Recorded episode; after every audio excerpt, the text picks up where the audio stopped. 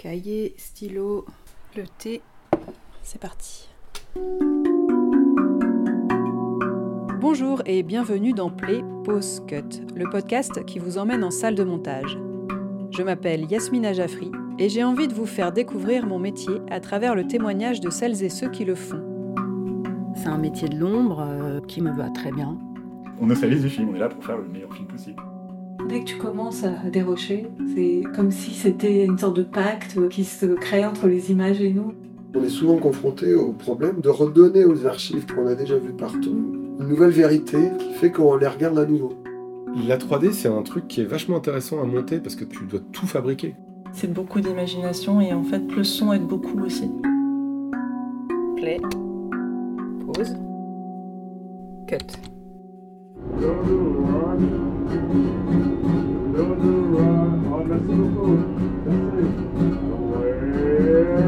Après avoir écouté un chanteur de blues et les annonces spéciales Halloween dans le métro, je débarque à Vincennes accueilli par deux adorables chats et une monteuse spécialisée dans la publicité. Elle a également travaillé sur des courts-métrages comme Le Père, le Fils et le Raf Kalmenson de Diane Walid ou la série Baltringue de Justine Lossa et Léa Rouault. On a parlé de ses tout premiers montages avec Movie Maker, de transcription, de YouTube, mais aussi de la relation de confiance avec les réalisatrices, ou encore du documentaire Vous devrez rester vigilante d'Esther Reporter et Marie de Brouwer. Oh là là, oui, t'es mignon. Alors, on va aller juste dans cette pièce-là. Bienvenue dans la salle de Solène Cotten. Bienvenue. Grande salle. Euh, oui. Bah ouais, quand même, une grande oui, pièce. pour un bureau perso, ouais, c'est clair. T'as des chouquettes, euh, des bonbons si tu veux. Trop bien. Voilà. On fait un vrai. euh, Ben, vu que tu voulais parler de la pub, j'ai essayé de faire euh, quelque chose qui ressemble, même si on n'est pas dans une boîte de post-prod, euh, un peu l'environnement de la pub. C'est trop bien. Et donc, est-ce qu'on peut décrire un peu cette salle de montage? Alors là, on est dans mon bureau personnel, qui se trouve donc chez moi, qui est une pièce à part. On a, donc quand on rentre, on a un canapé euh, qui sera euh, sur le mur à droite, et en face, on va avoir le bureau. Le bureau a trois écrans. Un à gauche qui est à peu près normal, où je vais mettre euh, mes bins et mon moniteur source, entre autres. Un écran qui va être plus large et plus rectangulaire, plus bas, où je mets vraiment que ma timeline. J'avais vu ça chez un étalonneur avec qui je travaille, il mettait ses, ses scopes dessus. Et je trouvais ça très bien parce qu'en timeline, pour la pub, moins, mais en court métrage, t'as vraiment énormément de, de temps en fait. Donc Mhm. c'est bien d'avoir un maximum sur la timeline, j'aime bien. Pour ça, j'ai un écran juste timeline. Et c'est assez pratique D'accord, oui. donc- naviguer. Ouais, t'as un, donc cet écran rectangulaire pour la timeline et puis euh, un écran classique pour les bins, etc. Et un moniteur de retour. Voilà. Et après, bon, moi, j'ai un peu toutes les, les choses de d'un bureau, après euh, des étagères, euh, des classeurs, euh, des chaises, Des stylos de comme toutes ça. les couleurs. des stylos parce qu'il faut prendre des notes, des, des post-it s'il y a besoin, des disques durs, enfin un bureau quoi. Puis la déco est sympa aussi. Merci. Je vois que t'as aussi En un clin d'œil de Walter Murch. Oui, Ce- ouais, j'adore ce livre aussi. Comme Plus long le chat dans la brume. Dans un autre genre. tout à fait. Je l'avais lu au début quand j'étais pas encore monteuse et là, enfin, ça résonne toujours. C'est vraiment très poétique. Et alors tu montes sur euh, Première, c'est ça? Alors ouais, ça m'arrive de monter un peu sur tout, sur Premiere, sur DaVinci, sur Avid. Mhm. J'ai commencé plus euh, à l'école, j'étais sur Final Cut 10, donc ça c'est encore autre chose. Ouais. Mais du coup, j'en fais plus du tout. Et après, j'ai été euh, baignée beaucoup dans Avid. Et maintenant, c'est plus Première, c'est euh, c'est plutôt mon chouchou actuel, on va dire. D'accord. Donc euh, tu vas vouloir savoir les raisons, j'imagine? Bah oui, je sais pas. Euh, bah, en fait, tout simplement, c'est que quand j'ai démarré, notamment la publicité, il fallait qu'on puisse s'échanger les projets avec des monteurs. Et la plupart des monteurs, en tout cas au niveau où j'ai commencé, connaissaient pas forcément Avid. Ouais. Donc on était sur Premiere. Ça permet plus de fa- euh, facilité avec euh, After Effects aussi, de flexibilité, d'adaptation. Et du coup, en fait, j'ai commencé euh, à plutôt bien maîtriser ce logiciel. Et donc maintenant, par défaut, je vais être dessus. Oui. Si, euh, si on me demande de faire Avid, je vais, je vais le faire. mais en espérant qu'il y ait quand même moins de- d'effets à faire sur After, parce que la passation est un peu plus compliquée. Oui, parce que sur Avid, c'est vraiment des imports euh, complets, alors que sur euh, Premiere, comme c'est la même suite, euh, c'est Adobe. Ouais, t'as le Dynamic Ça dépend comment. Adobe. Adobe, ça dépend si on le dit euh, en anglais ou pas. tout à fait. Et du coup, oui, ça se met à jour automatiquement quand tu modifies. Ouais, c'est ça. ouais, C'est assez pratique, le Ah. Dynamic Link pour ça. Et oui, c'est vrai que maintenant, la norme dans la publicité, en tout cas dans les boîtes où je vais, c'est plutôt première. Ok. Et alors, comment t'es arrivé à monter de la pub? Euh, par l'assistana. Euh, alors moi après j'ai fait une école, Euh, j'ai fait une école de cinéma, ensuite j'ai commencé des stages et lors d'un stage j'ai été chez Royal Post qui est la post-production de Partisan Film. Donc c'est ceux qui font les films de Gondry, ils font aussi énormément de pubs. Et en fait j'ai commencé assistante chez eux en publicité et après j'ai bougé un peu de boîte de publicité, surtout essentiellement. Et à un moment je suis montée, mon... je suis montée monteuse, pardon. Mm. Montée monteuse, c'est bizarre comme, euh, comme tournure, mais Upgradé. j'ai euh, upgradé euh, ma suite euh, de compétences. oui, en fait, j'étais en train de faire de l'assistana et il y a un monteur qui sort de sa salle et qui me demande si je fais aussi du montage. mhm. On lui a demandé de faire un projet le samedi, il n'était pas disponible, il cherchait quelqu'un et il m'a balancé là-dedans et après j'en suis jamais trop sortie et c'est très chouette, donc tant mieux. C'est cool. Au débeauté comme ça, euh, t'étais au bon endroit. euh, Ouais, c'est ça. C'est euh, un moment où tu te dis, bon, des fois, tu t'acceptes, surtout en assistana, t'acceptes des plans où tu sais pas trop où ça va. Mm. C'est un peu un jour et après, euh, au revoir et on te, on te rappelle plus jamais. Et là, ça, c'était, c'était le, le bon jour où il fallait être, clairement. D'accord. Et quel genre de pub tu as monté euh, Qu'est-ce qu'on peut. Plein de choses, plein de choses. Euh, moi, j'ai une spécialité qui est plus au niveau de la comédie et de la beauté. Mhm, J'ai fait un peu de food aussi. Beaucoup de ce qu'on appelle des TVC, donc des films télé. mhm. Mais j'ai fait aussi des films pour le web, des petites capsules aussi. Euh, j'ai fait des, des corpos aussi, euh, forcément. Corporate, Plein de donc c'est oui, des, des films d'entreprise. Des films d'entreprise qui Mm. sont vis- visionnés uniquement au sein de l'entreprise. D'accord. Mais ça, ça fait un moment que j'en ai pas fait parce que maintenant je fais vraiment pratiquement plus que des films télé. Du coup, quand tu montes une pub, parce que tu parlais de web, etc., Mhm. est-ce que tu. En général, c'est un package où genre tu fais la, la version pub et la déclinaison euh, réseaux sociaux, etc. Ou est-ce que il y a plusieurs monteurs pour chaque, euh, chaque euh, médium en fait? Ouais, bah ça dépend vachement. La boîte où j'ai commencé, tu faisais tout et tu avais très peu d'assistants aussi, donc en fait tu faisais aussi l'assistanat. Mhm. Et maintenant, ça dépend vraiment des projets parce que je commence à monter sur des, des projets qui sont de plus grande envergure. Donc, des fois, ils te veulent juste pour faire la director's cut Mhm. et tu fais même pas les films télé. Ouais. Euh, des fois, tu fais euh, tout. Des fois, tu fais juste euh, le gros film et après, ils vont prendre un monteur un peu plus junior qui va, qui va faire les déclinaisons ou alors un assistant qui veut monter monteur. Euh, voilà. Ce que tu appelles la director's cut, c'est un espèce de court métrage limite, c'est ça de... Alors, j'irai pas jusqu'à court métrage, mais en tout cas, c'est le film comme le réalisateur aurait voulu la voir, euh, sans qu'il y ait euh, de choix créatifs d'autres personnes.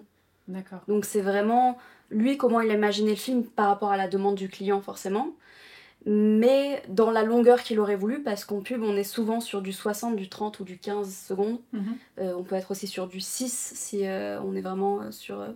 si on a moins de chance, je, je vais dire, parce que 6 tu racontes pas grand chose.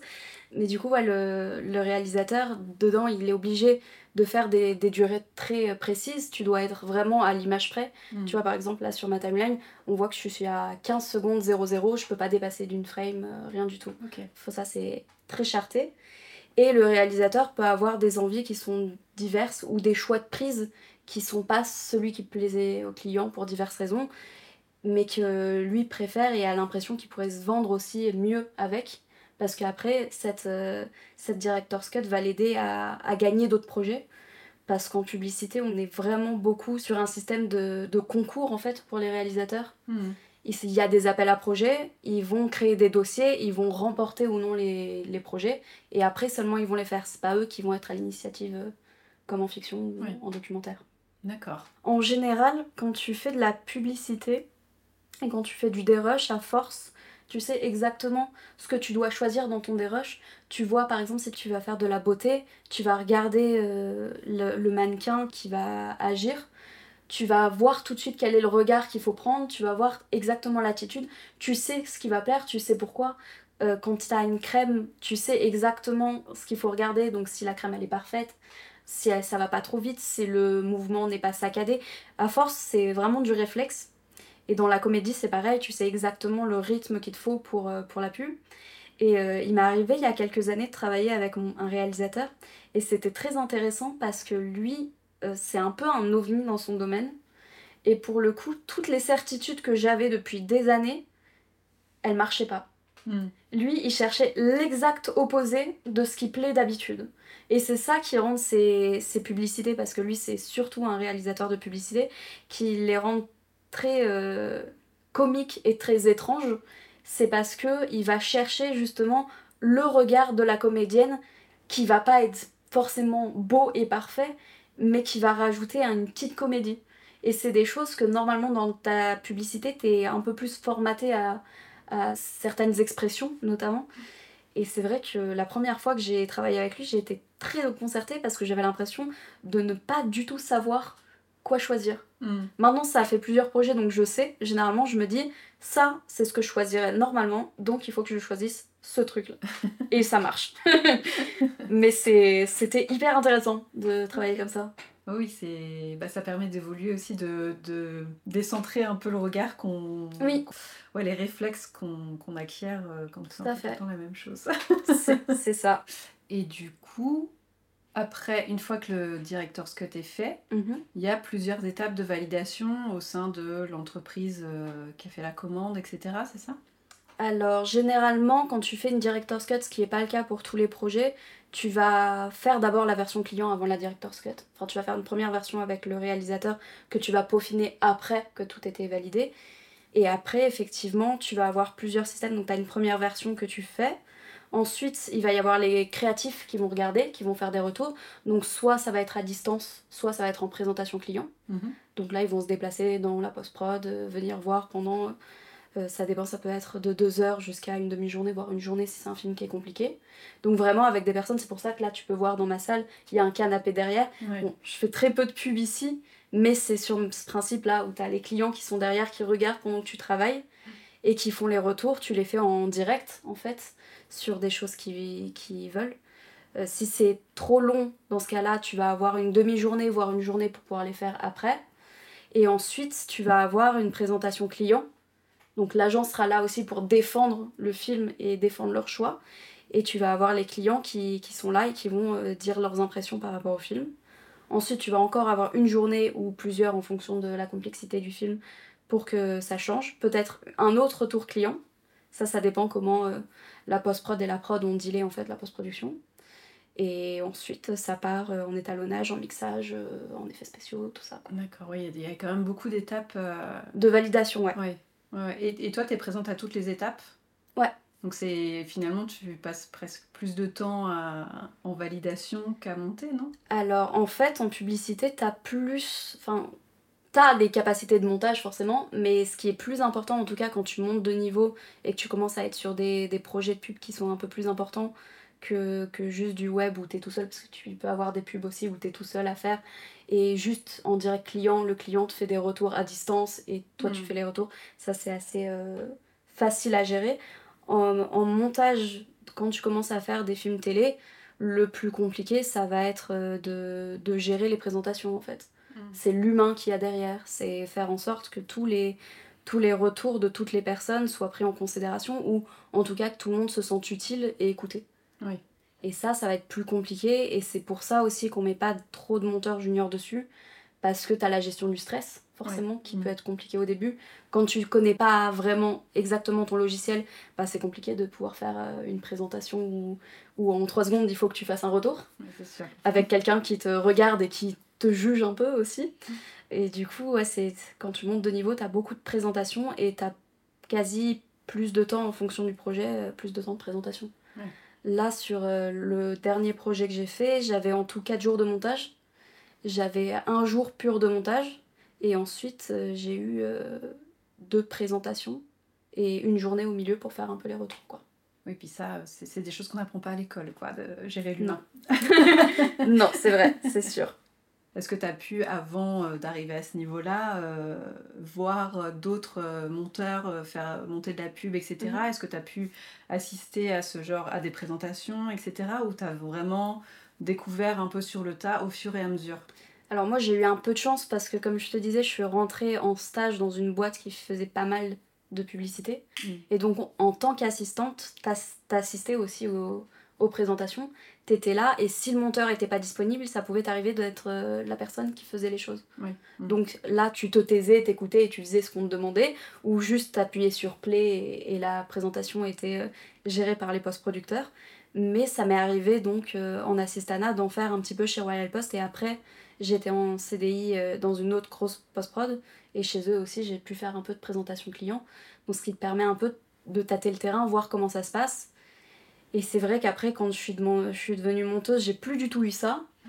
Et petit à petit, t'avais de plus en plus de personnes et, et quelque chose de plus formel avec, euh, avec les gâteaux sur la table, tout le monde qui est, qui est présent, euh, le chef euh, de la post-prod qui est là et qui fait attention. Oui, on met tout le monde bien. c'est ça, on met tout le monde bien, c'est ça, ouais. exactement. Que tout le monde sente que le film est important et qu'on est là pour faire exactement les demandes que le client a envie d'avoir. Oui, parce que j'imagine que c'est des gros budgets, ou, ou en tout cas des, des budgets importants pour, euh, pour les différentes ça. boîtes, quoi. Exactement, Avec beaucoup d'enjeux commerciaux. c'est ça. Ok. Alors moi je t'ai découvert sur le montage du film de Esther Reporter avec Mhm. Marie de Brouwer qui s'appelle euh, Vous serez toujours vigilante. Vous devez rester devez voilà, vigilante. Vous devez rester vigilante. Ouais. Qui est donc un documentaire sur euh, la chaîne YouTube de Esther Reporter, si je ne me trompe pas. C'est ça. Le documentaire Vous devrez rester vigilante, c'est un, un peu un, un tableau euh, d'actualité des, des droits sexuels et reproductifs. Euh, Plus précisément en Europe, mais on voit aussi euh, où ça se passe aux États-Unis. Aux États-Unis, il y avait Roe v. Wade, qui était euh, une décision juridique qui protégeait le droit à l'IVG. Et Roe v. Wade est tombé, et du coup, les États ont pu choisir, eux, s'ils voulaient que le droit à l'IVG soit interdit ou non.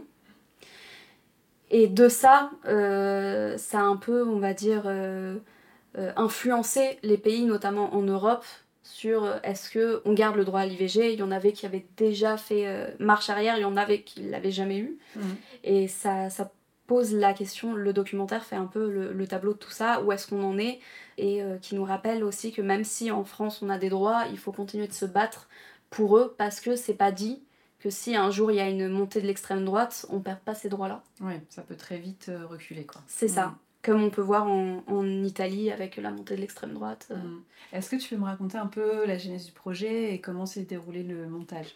Alors, vous devrez rester vigilante. Moi, j'ai été appelée par Trois jours de marche pour être sur le projet.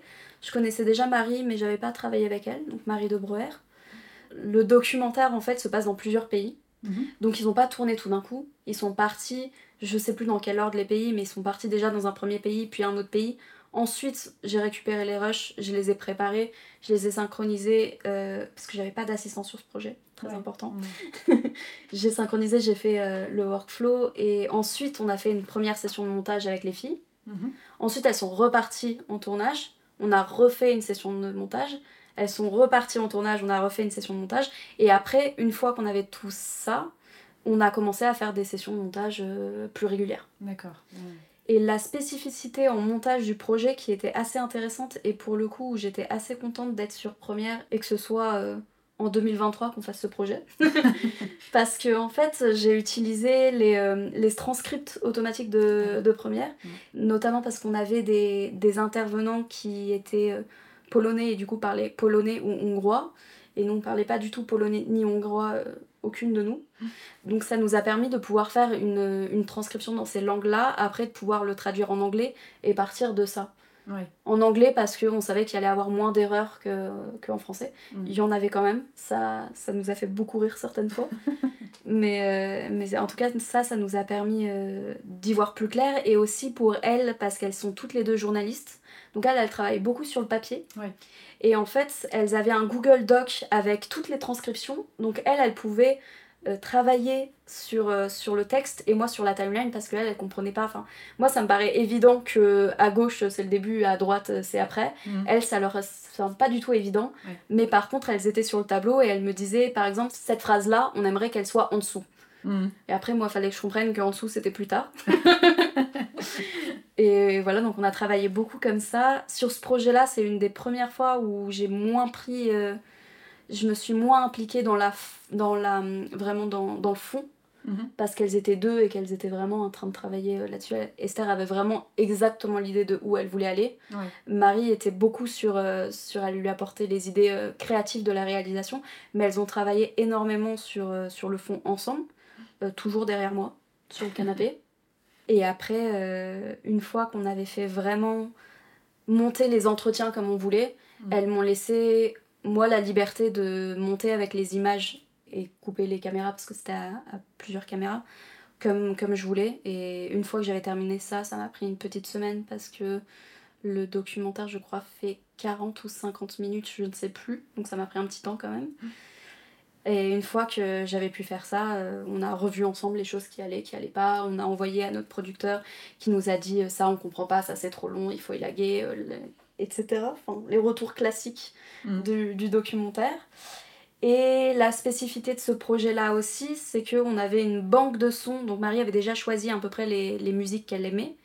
Et euh, moi, j'ai pris la liberté de prendre toutes les musiques, les couper exactement comme je voulais. Et ensuite, la motion designeuse s'est calée sur les choses que moi j'avais fait au son pour faire exactement le motion design euh, avec les indications de Marie qui devait euh, se poser pile à l'image près euh, là-dessus. Voilà. Donc c'est un documentaire qui est euh, assez militant, qui peut être un peu déprimant, mais qu'on a essayé de, de traiter avec le plus de peps possible.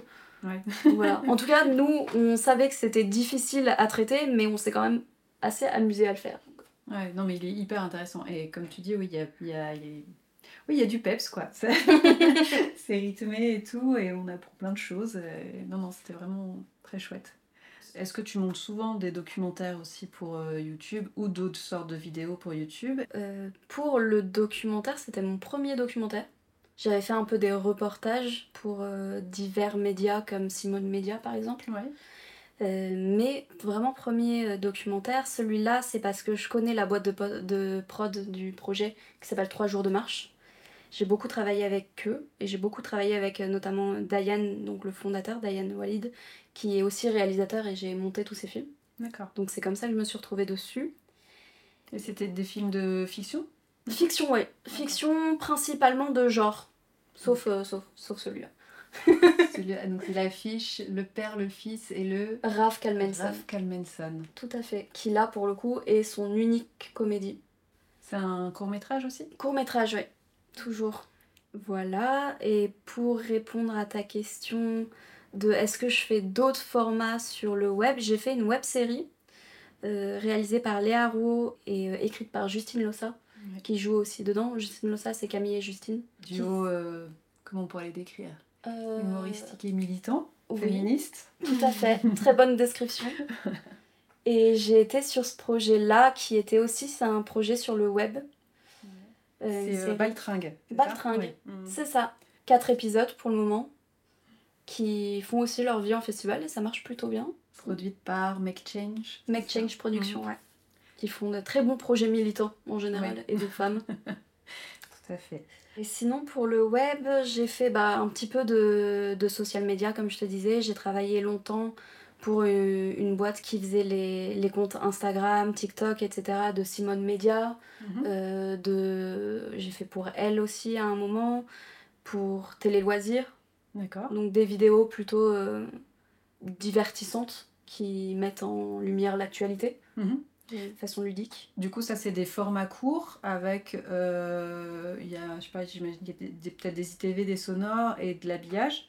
Alors, il y a des ITV, du sonore, de l'habillage. Il peut y avoir aussi des bandes annonces qui sont euh, un peu explicitées avec de la voix off et du motion design. Euh, et après, il y a aussi des, petites pubs euh, qui font avec des marques, des choses comme ça que j'ai pu faire. Et tu gères aussi le motion design?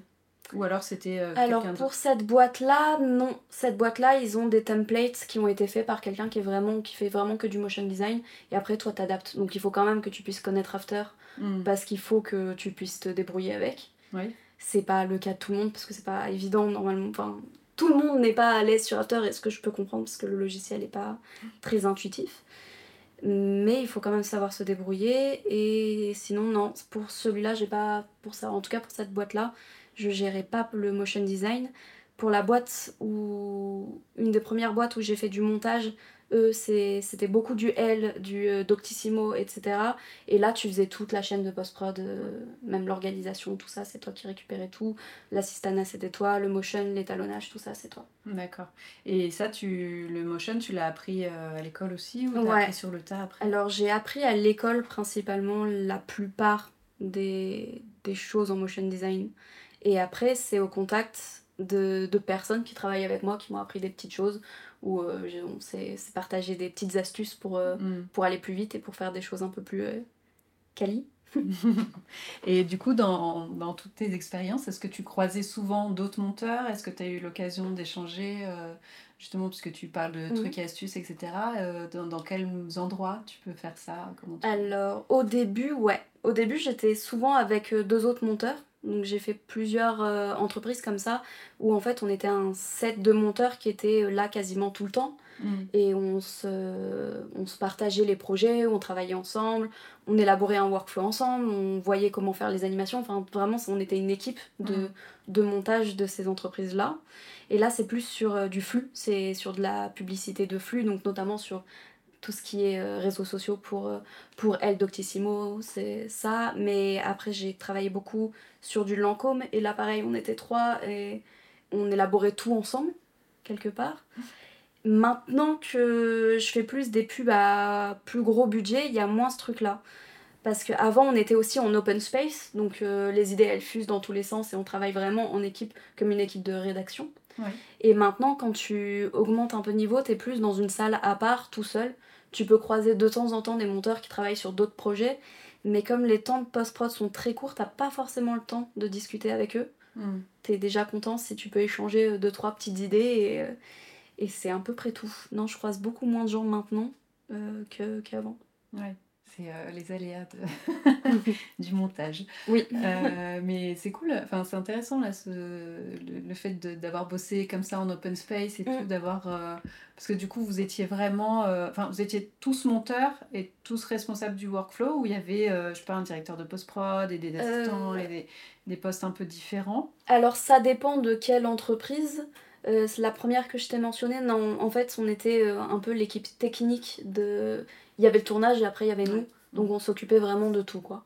On avait quelqu'un qui était en éditorial qui nous disait quelles vidéos euh, choisir euh, et, et préparer et après les vérifier et les envoyer, donc qui faisait un peu comme un dire de post-prod mais qui s'occupait absolument pas de technique. D'accord. Donc après, c'était par rapport aux spécificités de chacun. Je sais que moi, j'avais pris le workflow pour moi parce que c'est quelque chose que j'aime beaucoup élaborer. Donc c'est un peu moi qui avais élaboré ce côté-là. Et euh, on avait un, un monteur qui était très bon en motion design. On en avait une aussi qui était assez bonne en étalonnage. Après, on faisait tout, tous. Mais en tout cas, c'était eux nos référents un peu étalonnage si on avait des questions ou Ouais. motion design ou workflow. Ouais, c'est top ça.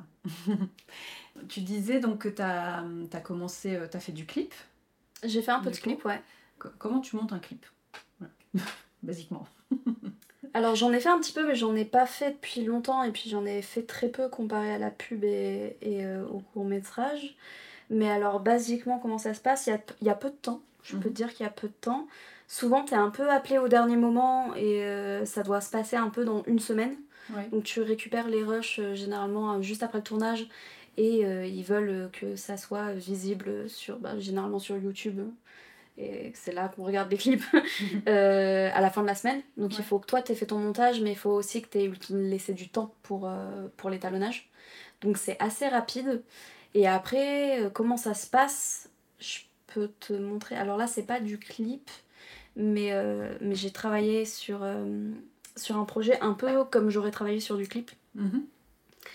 qui était. souvent, c'est, tu peux avoir du multicam. Ouais. Et ce que je fais, moi, c'est que je fais mon multicam et ensuite je synchronise chaque euh, piste euh, un multicam différent. Ouais, donc là, as, sur la timeline que tu montes, il y a 8 pistes, Mm. donc avec 8 multicams différents, Tout à fait. et je sais pas combien de caméras dans chaque multicam. Euh, je crois que ça dépend beaucoup des pistes. Mais là, pour le coup, c'est assez intéressant parce que c'est du multicam, mais qui n'était pas censé être du multicam. En fait, c'est euh, un morceau de musique Mhm. Euh, pour faire une, une publicité sur. Parce qu'elle elle a eu des, des fonds pour sa musique. Ouais. Et donc, en fait, ils ont, ils ont tourné plusieurs fois le morceau de musique. Et après, moi, je l'ai décidé que ce serait du multicam, mais à la base, c'en est pas. D'accord. Donc c'est vraiment juste euh, improvisé.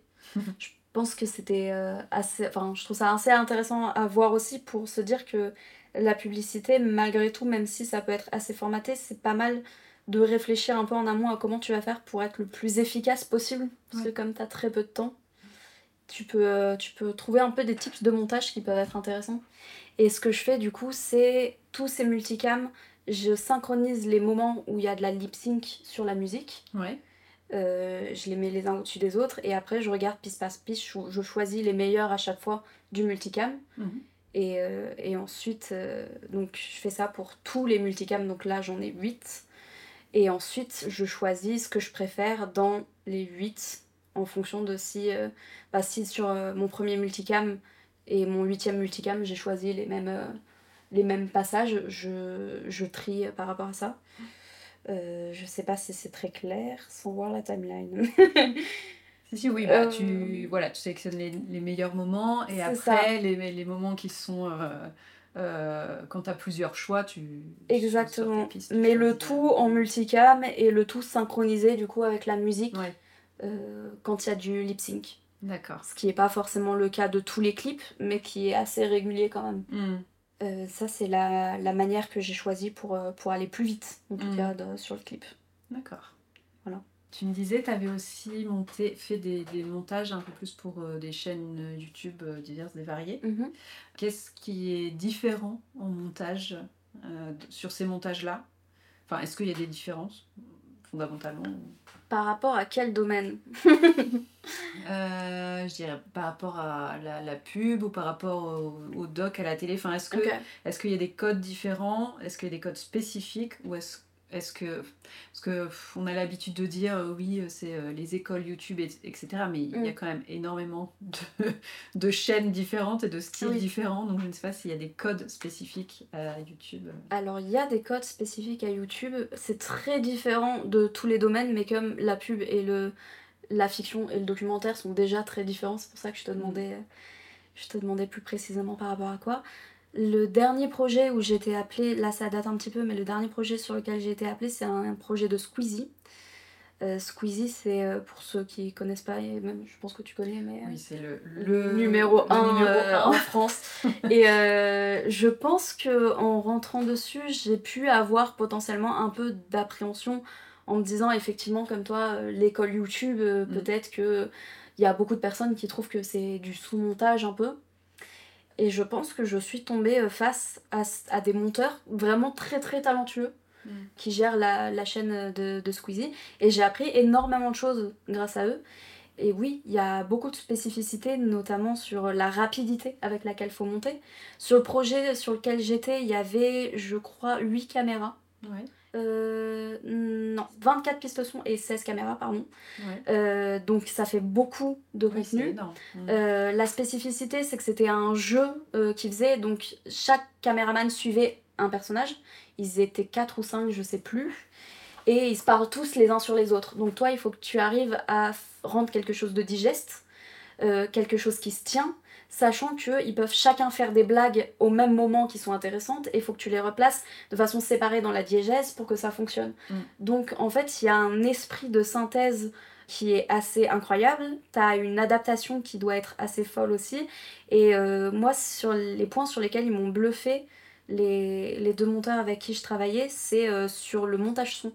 Ils avaient un montage son qui était vraiment incroyable, où pour le coup, j'ai jamais vu personne faire un montage son aussi, euh, aussi loin, où euh, ils, avaient, bon, ils avaient leur bibliothèque de son exprès. Donc la bibliothèque de son euh, YouTube, on la connaît avec les whoosh, avec tous les, les sound design qui peuvent venir un petit peu des dessins animés Mhm. des cartoons plus exactement. Et en fait, ils, ils arrivaient à mixer plusieurs sons ensemble pour créer un nouveau son qui était Ouais. déjà assez incroyable. Et ils avaient toute une façon de créer de l'humour avec des choses qui ne sont pas drôles, qui sont vraiment. euh, Enfin, c'était c'était vraiment une expérience très intéressante de travailler avec eux et qui était assez challengeante en vrai. Oui, parce qu'il y a aussi une, une euh, là tu parles de, du montage son et, et une culture du gag, Ouais. mais qui est aussi une culture du même aussi internet. Enfin, Mm. il y a aussi des références, je, je crois, que- qui reviennent et qu'il faut, il faut, il faut avoir en fait une sacrée culture euh, web quand même, je pense, euh, pour faire ça. Et effectivement. Là, pour le coup, les projets de Squeezie, euh, quand tu me dis euh, 16 caméras et 24 pistes euh, son, euh, ça me fait penser au gros prime qu'on peut avoir euh, sur, euh, à, à la télé, par Ouais. exemple, où on va avoir autant de caméras euh, et de, de pistes son. Enfin, moi, ça m'est arrivé sur des émissions musicales d'avoir euh, effectivement euh, ce, ce genre d'échelle-là, euh, sans tout le sound design, pour le coup. Mais euh, c'est un sacré truc à, à gérer, effectivement. Ouais, c'est euh, assez important et il y avait peu de jours de, de montage pour ça Mhm. parce que ça reste du YouTube donc malheureusement c'est aussi du petit budget Ouais.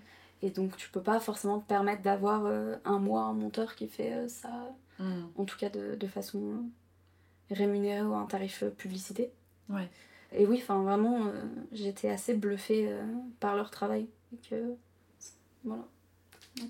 Je vois différemment en tout cas le montage maintenant de vidéos YouTube euh, depuis que j'ai mis un peu mon nez dedans.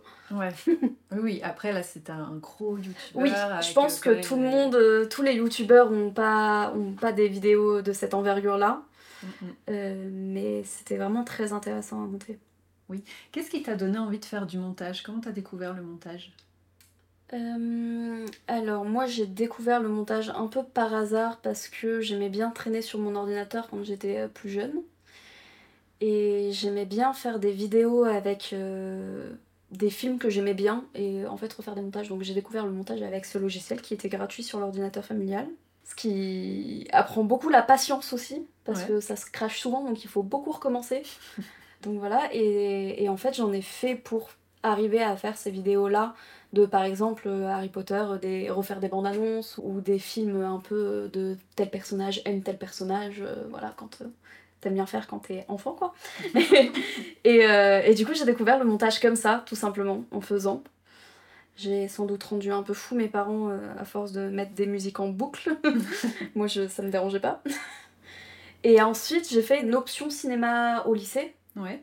Donc après je, je suis partie en L pour pouvoir la faire. Mhm. Et c'était 6 heures de, de cinéma par semaine. Donc nous, notre professeur, il était plus sur la théorie et sur la critique. Donc on a appris beaucoup à, écrire des critiques de cinéma.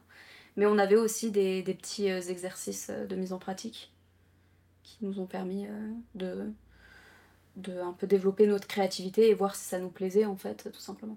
Et là, personne s'intéressait trop au montage, donc quand on a des courts-métrages à faire en école, c'est moi qui m'en chargeais et, euh, et en fait je me suis dit que c'est ça que j'avais envie de faire. D'accord. Et c'est à ce moment-là, du coup, que tu faisais tous les montages Ouais.